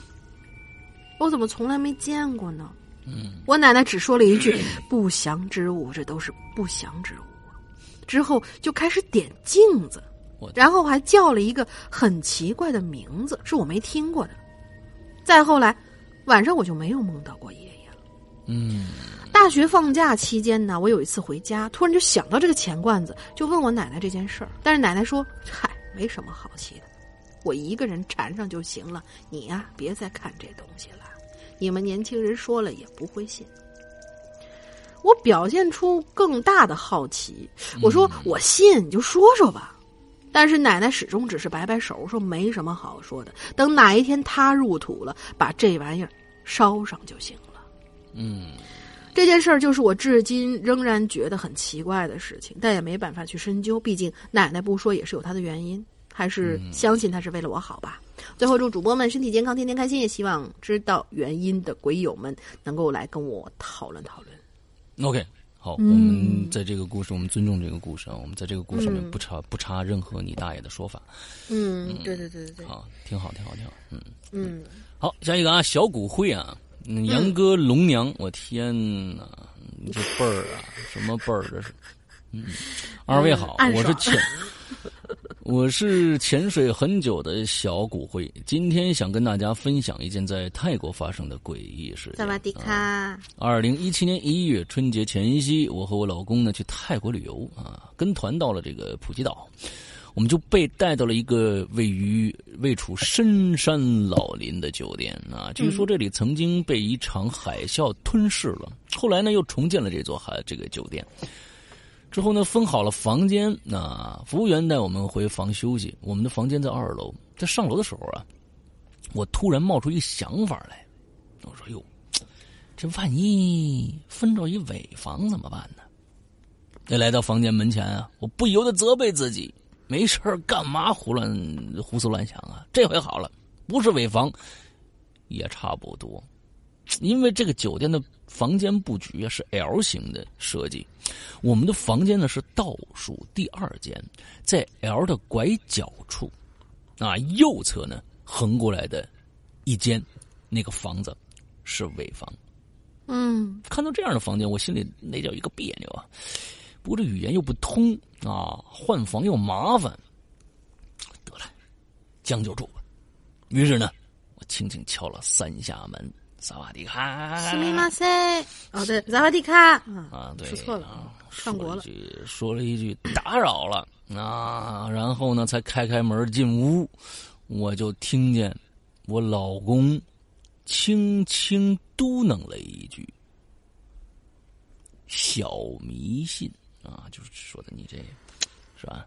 不过我想啊，有些事儿啊，还是有些忌讳好。”嗯，打开房间，扑面而来的是浓重的霉味儿。因为普吉岛这气候潮湿啊，所以呢，屋子里呢常年都是湿乎乎的，有一种腐败的味道。那这这确实是啊。由于到达酒店的时候呢，就已经凌晨两点多了。现在呢又折腾了半天，我们俩都累了，稍微洗漱了一下就睡了。当然，迷信如我，可没忘了要打开厕所的灯啊！这还有这么一个说法吗？打开厕所的灯，这这这个还真有。啊啊，好吧，因为我要开厕所灯睡。啊，因为我听一个朋友说呀，泰国因为是佛教国家，所以呢，堕胎在泰哦，这这个确实上上次有人讲过啊。嗯，对。所以泰国堕胎在泰国是违法的，但是有很多年轻小姑娘犯了错又没办法去承担这个养孩子责任的话，他们就会在酒店里呢，哎，开一个房间啊，开一个房间，完了请黑市的医生来帮忙堕胎。嗯。而不幸的胎儿们呢，也就随着马桶里的一阵漩涡消失不见了。所以，泰国酒店的厕所是比较阴险的地方啊！最好在睡觉的时候也不要关掉厕所的灯。之后呢，睡着睡着，我突然就听着老公啊，在我耳边嘟囔了一句什么，但我睡得迷迷糊糊的呀，我没听着他说什么，就问他。你说什么呢？这声音又在耳边响起了，他就说：“好冷。”哎，我就想啊，这么热的大天儿，那么这么热的天气，你你怎么会冷呢？是不是水土不服发烧了呀？那我就回过神儿，想去摸摸他的额头烫不烫，发现呢，他竟是背对着我睡的。那于是我就摇醒他，让他起床量体温。一脸懵逼的望着我，表情还有点呆萌，说：“嘿，媳妇儿，大半夜你不呃不睡觉，你作什么妖啊你？”他这话把我问问懵了，我就对他说：“你不是你一直叫唤着冷吗？冷吗？我怕你生病啊，喊你起床量量体温，吃个药什么的。我这我这刚一直睡觉呢，没说话，我我我说梦话了吧？哎，于是呢。”懵逼的两人在经历了短暂的宁静以后，进行了如下的对话：“我说，你冷吗？”他说：“我不冷啊，你冷吗？”“我也不冷啊。”“那谁冷啊？”“爱谁冷谁冷吧。”“困了，睡吧。”已经睡着了。好懵逼的一段对话。我不知道该用这个这个这个段话，我本来是用想用恐怖的这种状态来说，其实应是应该是用逗逼的说法，是不是？嗯，对。哎，你冷吗？我不冷啊，你冷啊？我也不冷啊。那谁冷啊？谁冷谁冷？来，困了，就睡了啊。行行行，我已经睡着了。啊，应该是这样的一个态状状态，是吧？好吧。好懵逼，嗯。啊，第二天吃早饭的时候，我把昨天发生的事儿跟我们导游说了啊，他呢。云淡风轻的说：“居然是云淡风轻的说啊，没事儿。我跟你说啊，可能是你们占人家床了啊，抢人家被子了，人家觉得冷啊。你白天啊，我们去拜拜四面佛啊，晚上你们换个房间睡就好了啊。我跟你说啊，别别这种事儿，别大惊小怪的。你回去啊，你听听我那个故事啊，有一个我那个在鬼影人间做了一个故事，我叫明哥，你知道吧？” 导游正好就是明哥，只要去这个什么马来西亚呀什么的，里面导游的身份全是明哥。我跟你说，对对对对对，可以可以，这个可真可以啊！完了我就说呢，哎呀，那好吧，一会儿咱们拜拜佛吧。怎么，咱们又教我们怎么拜佛啊？至于这个人家是谁，什么什么的，这个人家。什么呢？他是 就是导游人家啊，人家觉得冷。哎，这人这个人家是谁？呃，大家心照不宣。早饭以后呢，我们就去拜了四面佛啊。完了之后呢，这个呃，请了佛牌我还请佛牌啊！我说大明，你这事不是不是正经的地方请佛牌。其实我之前呃呃听过一个就是有台的一个节目，他们有一个人常年住在泰国那个地方，他是专门研究佛牌，就是说泰国本地的正经的佛牌。是跟咱们所听到的那种有东西的那种佛牌是两回事儿。那种东西就是那个很邪的那个，根本就不叫佛牌，叫叫什么来着？我我我一下想不起来了。叫什么古什么古古什么？不不不，那好跟不古曼古曼是小孩儿。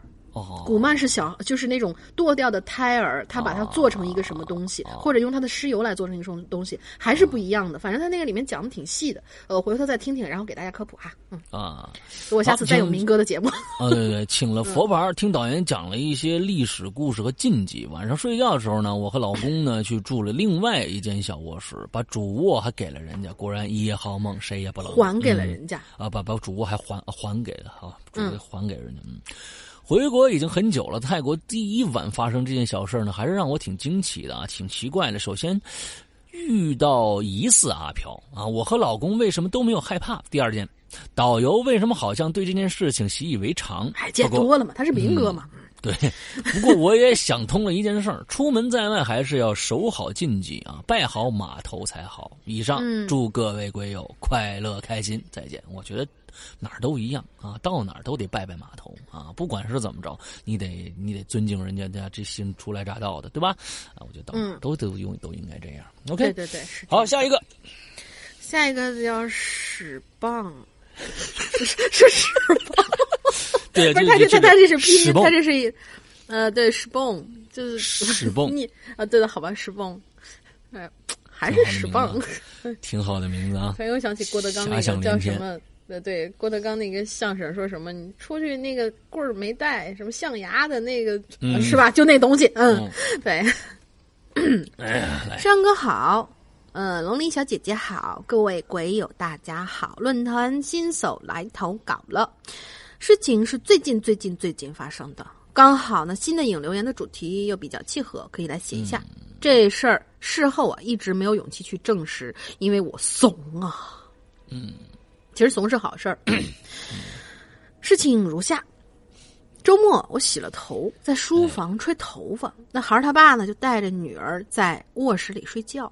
我吹完头发发吹吹完头发进了卧室，看到俩人就睡熟了。嗯，也就是我就轻手轻脚的拿上 iPad，怼上耳机，靠在床尾，把周末该更新的那些综艺啊，决定先刷一遍。我的天哪！那会儿应该是已经是午夜十二点以后了，因为前一天播的综艺嘛，都已经更新了嘛。这个经常追综艺的大家都懂的。嗯，当时啊，我刷的是应该是一档综艺节目，就是有好多小鲜肉那个。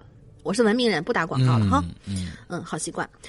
当时那集的主题是划龙舟。嗯，有一趴是嘉宾在身上裹着很多泡沫，带呃。但要在水里比赛啥的各种造型啊！可是播着播着，这耳机里面就传来一个男人哈哈哈的大笑。可能会有人说那是嘉宾的声音呗，也有人说是导演什么什么 P D，P D 什么不知道，P D 的声音。但是那就是就是 P 上去的啊，就是加的那种音效，音效，嗯，对对对，搞笑的那种音效啊。可是呢，那哈哈哈和节目里的笑声明显是很不搭的。当时听到的时候，我人就心里就咯噔了一下，但事后我也就没当回事儿，继续刷综艺，心里暗示就是我听错了嘛，那肯定是现场导演 P D 的声音喽。哎呦我的妈呀！好吧，故事就是这样。还有。山哥，周之洞，千万千万不要断更呀！龙鳞小姐姐最最最最最美了，请帮忙劝劝，谢谢。祝鬼影越办越好。这个就是说，断更这个事儿吧，还是有一个梗。就上次在 VIP 群里边，我师傅呢想要抛一个，我我记得特别清楚，师傅想要抛一个那个梗出来。嗯，他呢就是当时我们有一位鬼友正在，就是真的是在丁栅镇那个地方啊，在丁栅镇附近。在在旅游拍了一张去丁炸的一张照片我师傅呢说：“哎，这个好。”然后就把这照片发到 VIP 群里面，说：“我现在已经到了，千万不要来找我。”嗯，整个屏没有说，我没有说，没有，我没有说那个我已经到了。我说千万不要来找我。嗯，对对对。嗯，然后基本上在场的同学们估计啊，没有在场的没有不是在场的同学们估计都是在就是攒肥，然后一起听。我觉得你们这习惯也挺不好的。我们要强调一下，《鬼影重重》是需要你们不是不是实时听的。我觉得我觉得不是这个原因啊，不是这个原因，因为什么呢？耳朵和眼睛是两个界限的东西，大家听到了。听到了，而且这两个字又是多，另外一个字又是多音字，对对对。所以呢，他看到那个字也不会往那个上面去想。嗯，是。结果丁栅镇，丁栅镇确实有这个地方。在我创作第一集的时候，我是专门找了一个不起眼的一个市，一个一个一个非常小的一个小镇，呃，江那个浙江的一个小镇来创作这个故事。是的。所以有一个同学。确实在那个旅游大巴那个集散中心里边看到了什么什么地方去丁栅镇的这个照片的时候，他给我拍了一张给到我，但是我能知道那是丁栅镇，因为栅是栅栏的栅，又叫山，多音字，哎，又是山格的山，对，哎，所以呢，很多人即使是看到了这两个字，也不会往我们的故事《周之洞》里面的丁栅镇去去这个去联想，所以放上去以后就高了有点儿。放上去以后没有，大家没反应过来。对，所以我我相信我们现在的《咒之洞》，大家听完第四集了，听完第四集了。这个这次我们又玩了一个新的一个形式啊，这个形式是我们全部第一人称来来来讲自己的故事这样的一个形式。但是我可以告诉大家，故事结束了，才是这个故事真真正正的开始。所以希望大家期待一下第五集是怎么样的一个结局吧。所以。反正那天对，反正那天搞得我师傅挺不开心，就给大家扔了频繁的扔表情包，因为大家都猜出是啊，老大你在呀？哎，你给我们发了张照片，哎，是不是那个车里面说已经满员，但是里面没有坐人呢？还是什么玻璃上有倒影？大家就开始纷纷的往其他方向猜，然后我师傅那儿已经一口老血喷了屏幕上了，然后师傅就在那刷，我我我不更新了，我就断更了。嗯。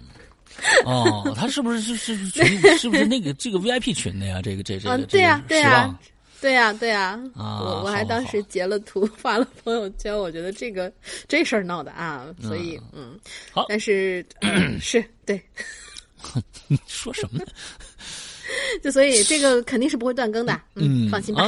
下一个 tsunami 十三，对吧？我念的应该没什么问题。tsunami 十三应该是日东京久居数据，久居数据，也载数载居数数载。东京久居数载。哎，你知道为什么我要念那数据吗？两个字。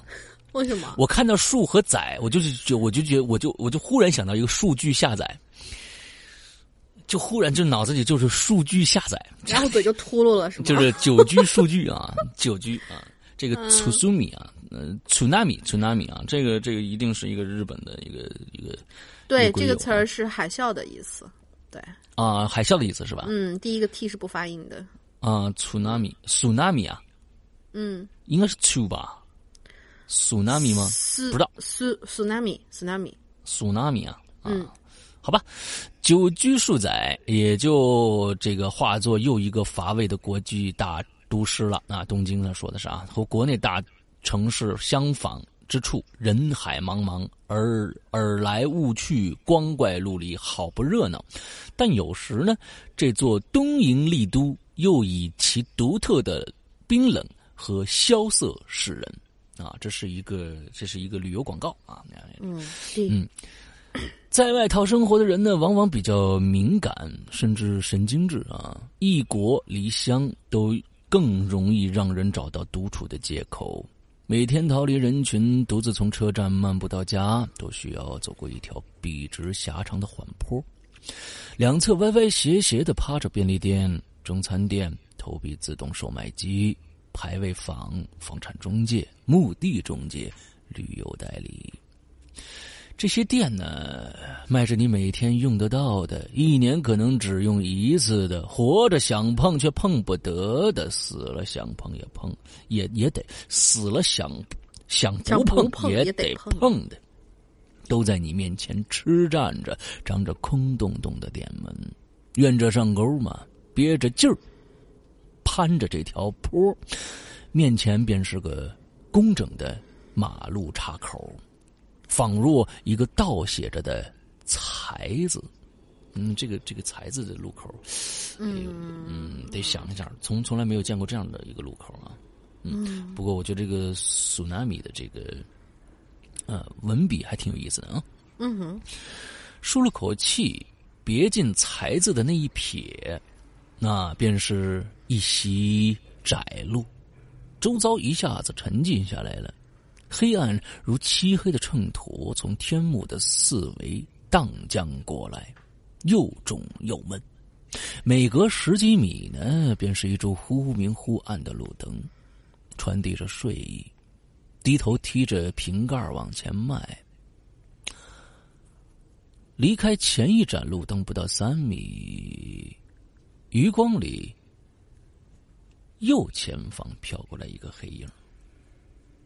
抬头一瞥呢，是一个长风衣的老者，带着上海派老克勒派头的老克拉派头，嗯，这就叫老克老克。拉，对。啊，小次了，好吧，永远会的都是这些词，嗯，一点腔调都没有。上海上海滩老克拉派头的原貌，两只手耷拉着，上身呢前倾。醉汉一般蹒跚着向前走，没多想啊。我呢也没多想，埋头继续找刚才不知提到哪儿的那个瓶盖。这时就传来一些沙沙沙沙的声音。突然的，这背后传来一阵沙皮纸摩擦地面的声响。循着这声响望去，刚才的老者。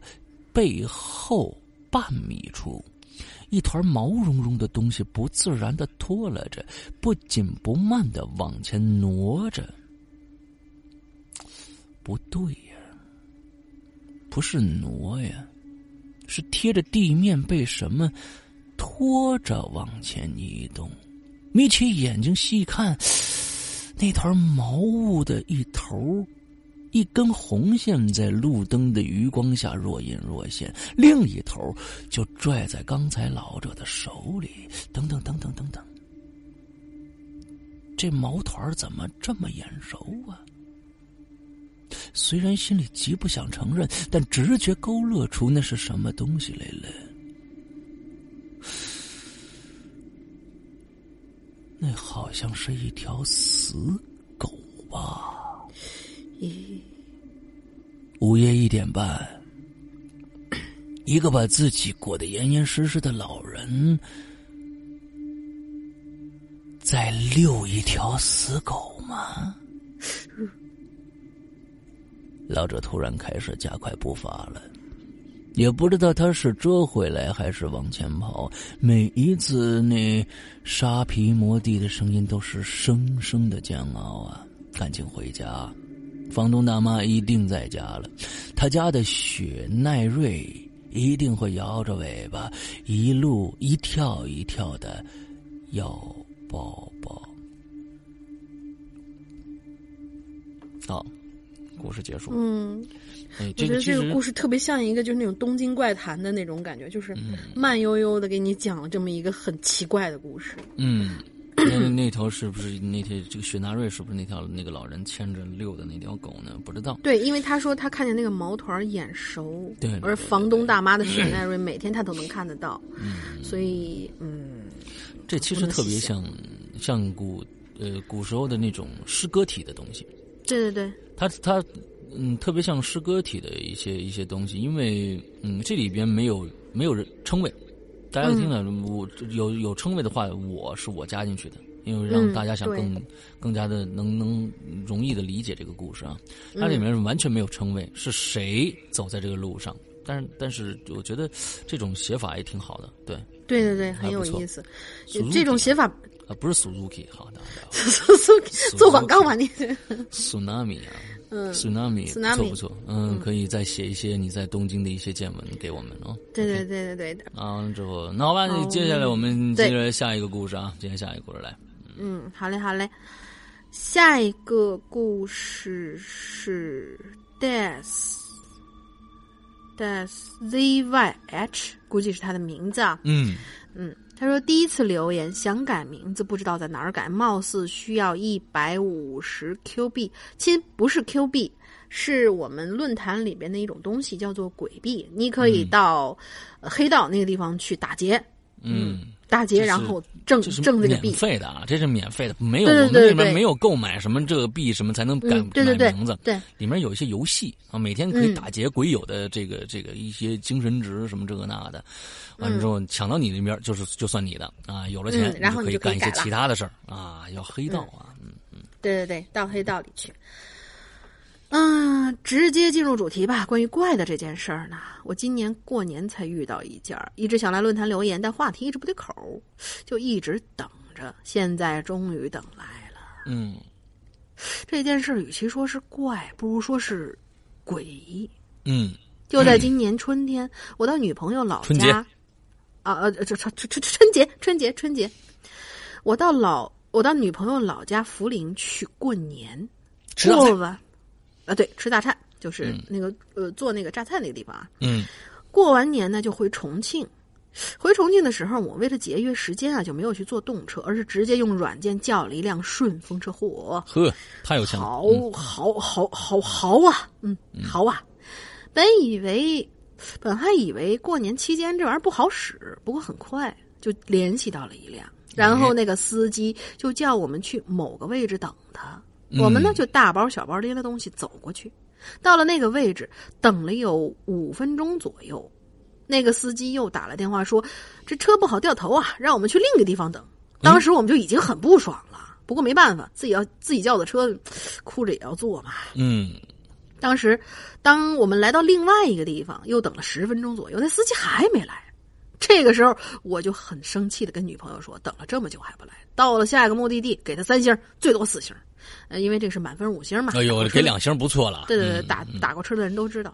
嗯，可能过了又过了五分钟吧，那司机终于开来了，是个男的开的车，副驾上还有一男的。从对话可以听出来，应该是司机的老爸。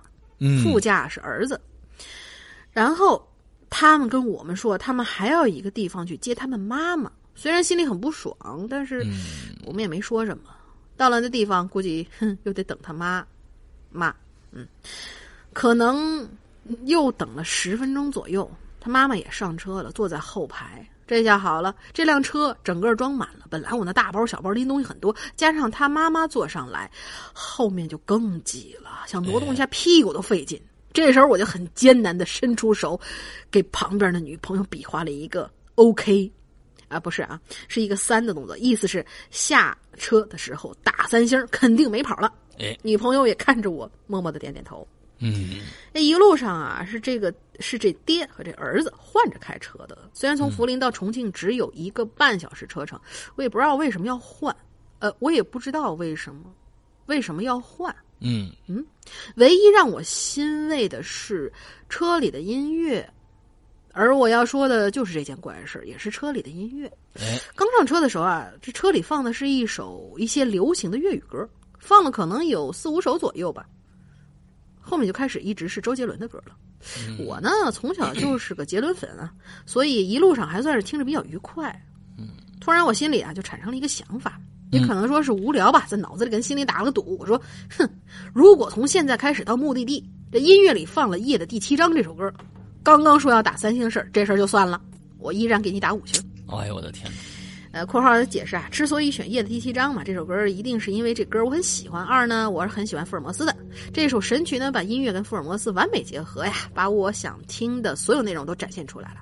毕竟这首歌创作时候，杰伦用了半年的时间呢，而且他不像其他杰伦歌那样脍炙人口，所以我想这个司机的儿子应该很难会把这首歌放在 M P 三里吧。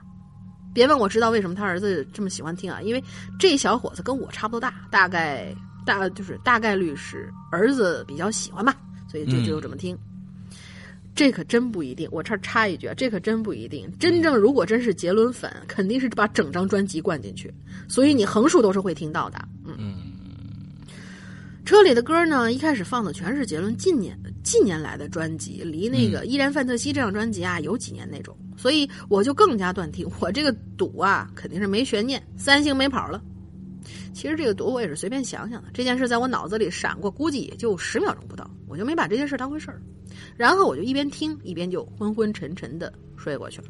嗯，大概过了一个小时，我迷迷糊糊发现快到了，而这时候车里放的是《止战之殇》。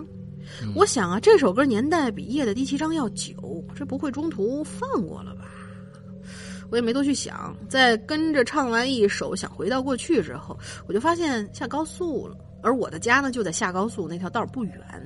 而这时候，车里突然开始响起了《夜的第七章》的前奏。哎，我整个一就就就就愣了啊！我说我操，不会吧？心里这样想。然后呢，那音乐并没有因为我的懵逼而停止，一直在那放着，而我的脑子是一片空白，连司机几次问我怎么走，我都没听见。嗯，音乐就这么继续响着，那熟悉的旋律在耳畔环绕，而且音乐是真的很应景就像是一部悬疑剧的结尾，真相大白之后的 BGM。然后最恐怖的事情就是，那车到了我家楼下。开车门，关车门。这首歌就在我刚刚好关车门的一瞬间结束了。听过这首歌的朋友都知道啊，没听过赶紧去听。这首歌结尾有一个明显的停顿，最后就是以钢琴的一个音来结束的。而我关车门砰的那一刻，正好就是那个音发出来的那一刻。嗯，绝对不是我刻意的配合哟。然后我就懵在原地了，就好像那个司机的儿子，或者说那辆车在跟我说。你不是想听夜的第七章吗？这样的方式你听着还满意吗？嗯嗯，我总结了一下，就是我醒来醒来听了两首歌之后，就开始放这个就是夜的第七章这首歌了。从放这首歌到我家，中途有堵车、等红灯一系列的状况，但是这首歌就是这么不偏不倚的，在中途经历过这么多不确定停车因素之后，在我下车的时候刚好放完。嗯。我女朋友看到我的原地发呆，就问我你干嘛呢？我说，嗯，你还是给那司机五星吧。他就问为什么呀？上上车时候不是说好三星吗？反正我是没跟他说明原因，只是顶着一身鸡皮疙瘩就回家了。嗯嗯，这个故事真的好怪呀。就是，其实我我觉得，其实我这个故事是这就我们讲过所有怪里面，我们今天怪的最后一集啊，我这所有故事里面 最怪的一个，就是就是他的怪是就是他的怪，我们可以总结一句话，就是我靠，怪在哪里了？哦，就是哦哇，就就就哇，不是，我是觉得吧，有一些这样的这种。呃，生日常当中遇到的一些这种小巧合，真的可以解释为巧合。遇到这些小巧合，有的时候真的会让你觉得巧合的让你不可思议。比如说，我就经常遇到，咱不说那个什么什么看表总是双十一那件事，那是老梗了。呃，再说一个其他的老梗，就是说我脑子里突然想到了某一个词。嗯，的时候，我突然就会在面前的，比如说任何一个媒介上，比如说电影的对白，或者说是你在书里面看到的某一句话里面，刚好就会冒出来这个词，而这个词是你脑子里头好像就是莫名其妙闪现的我觉得，我觉得这个都不是怪，因为这是很有可能发生的一些事情。对对，都是一种巧合。如果说你在上厕所的时候忽然想到了一个词，完了之后看到手指上写着这个词，那我觉得这才叫怪。您是你打开一本书吧？上面你打开一本书，上面写着这词儿，我觉得这这不是什么怪事儿啊！我觉得这很是百分之百的可能性的。我觉得您这是上的上的汉册吧？然后 那个就呃拿着那报纸 搓吧搓吧是吧？呃，所以所以所以所以所以我觉得这个这个真的是哦哇，真的好怪啊！这个故事哦，这个这个这个故事真的好怪好好怪。我们今天最后一个故事啊，是一个其实是嗯一个没有。就是说，怎么说呢？没有这个这个。对他好像是在论坛上面跟我说的，好像是，呃，不是跟我说啊，是跟那个我们的搞鸡毛的鸡道办主任鸡奶奶招呃追在招财石榴英同学嗯嗯说的这件事儿，是他登录论坛的时候呢，可能遇到一点小状况，然后留不上去，然后就私信发给了英子姐，于是我们就呃拿拿过来跟大家一起把这个故事讲出来。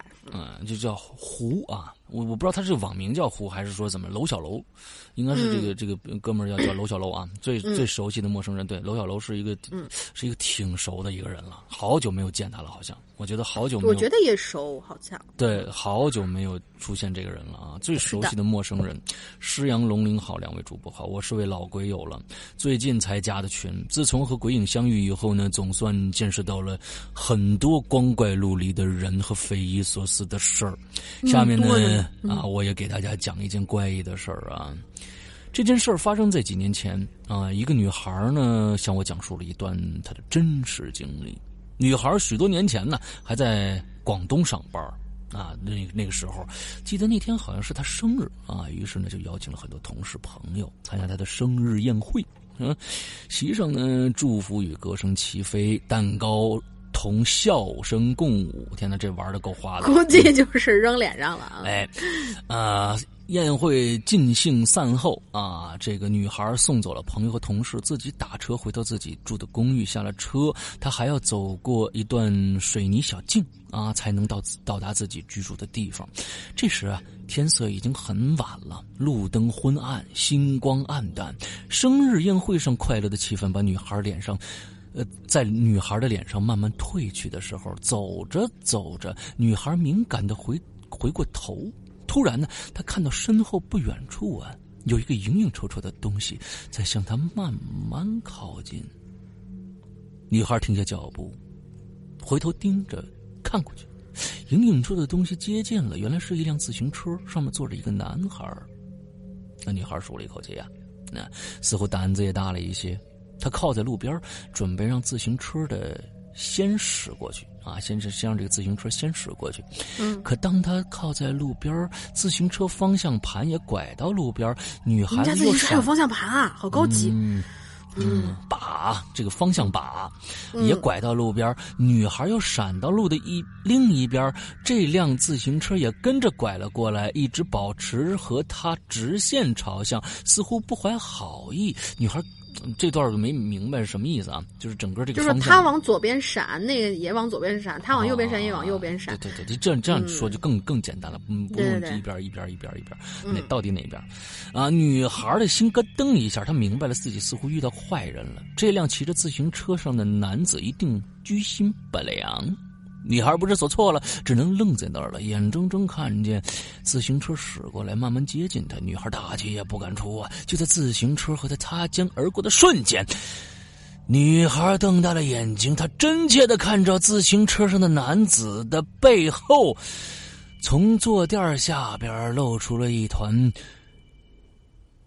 毛茸茸的尾巴。咦？女孩说到这儿，听得我。头皮一炸呀！我想到了一个，我靠，这是一狐狐狸吧？女孩讲述完，眼睛里满是恐惧，似乎回忆里那个可怕的经历。那条毛烘烘的尾巴快要触摸到，快要触碰到她她的脸上了。我呢想安慰女孩，就往女孩身边靠。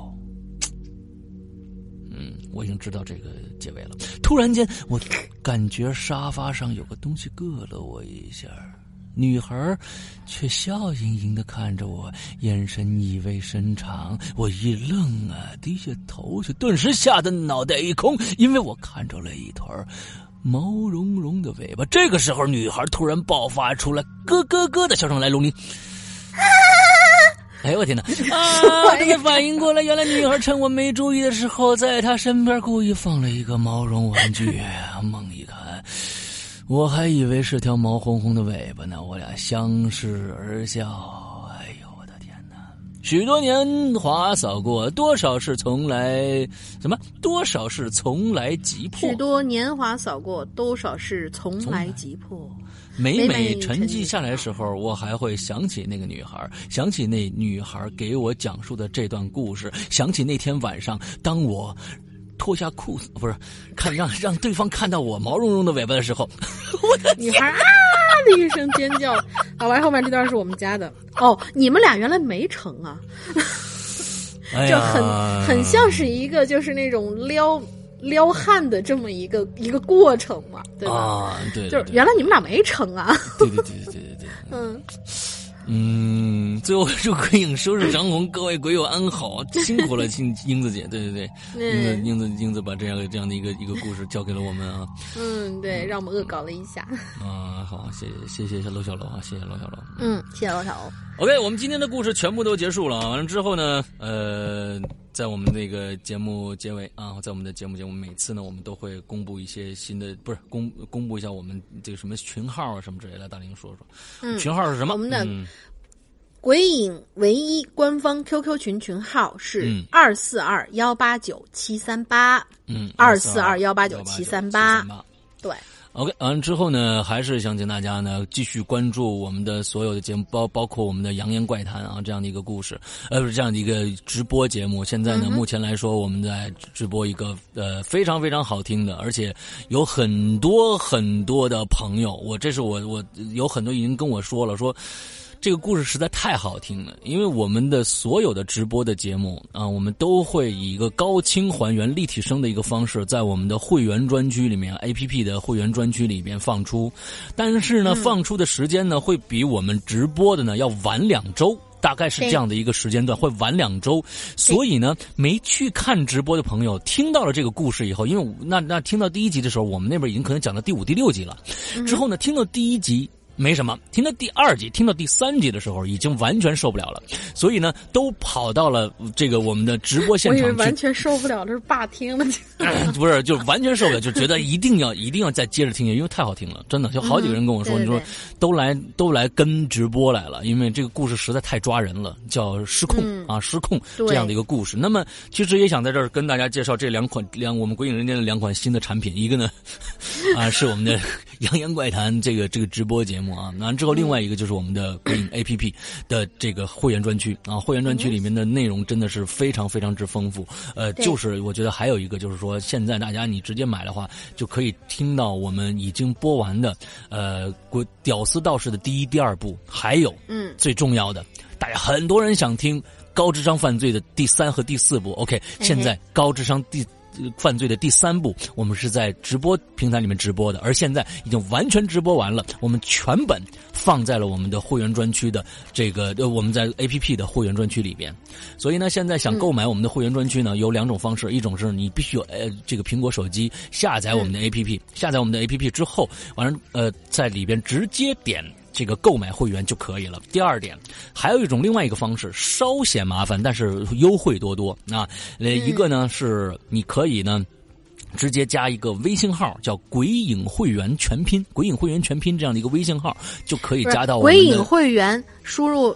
要输全拼，就是打大家打拼音的时候是“鬼影会员全拼”。我想应该没有没脑子没有这么蠢的人吧？就是“鬼影会员全拼”应应该都知道这个就是。我告诉你，英子姐那边接接接触过各种各样奇形怪状思维的那个，你知道吧？这个那我跟你说，所以我们还是说清楚比较好。对，那我跟你说，世界上就没有说明白的事儿。我跟你说，就是你即使说明白了，完了他也会往一个非常奇葩的一个方向去想。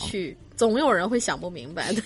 啊，我听我听的，鬼影会员打全拼，那你说你就算是打全拼，鬼影会员的全拼，他也可以说啊，鬼影会员的全拼全写上去，你你说不明白你这件事。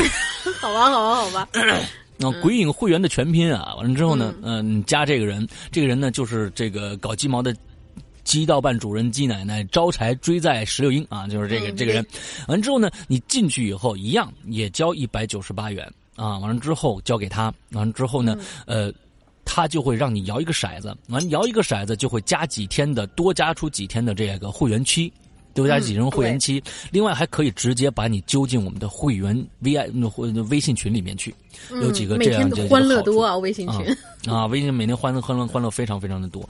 我们的第一群已经完全满了，五百人撑撑的死死的，撑的死死五五百人撑的死死，现在是要要进就进该进第二群了，该进第二群。嗯，对对对，对，所以嗯，所以真的是这个会员专区里边呢，确实有非常非常多的这个好听的内容等着大家去听。好，那我们今天内容。差不多了，来那个这个大玲玲想一个这个我们的进群密码啊，进群密码就是今天最怪的那个故事里面最怪最怪那个故事里面啊，主角想听什么歌？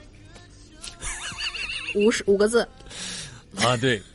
主听主播想听什么歌啊？这五个字啊，这个故事真的不是主播想听什么歌，是那个主角想听。主角想听什么歌啊？真的真的是太怪，太怪了，太怪了！这个故事怪到怪到发指。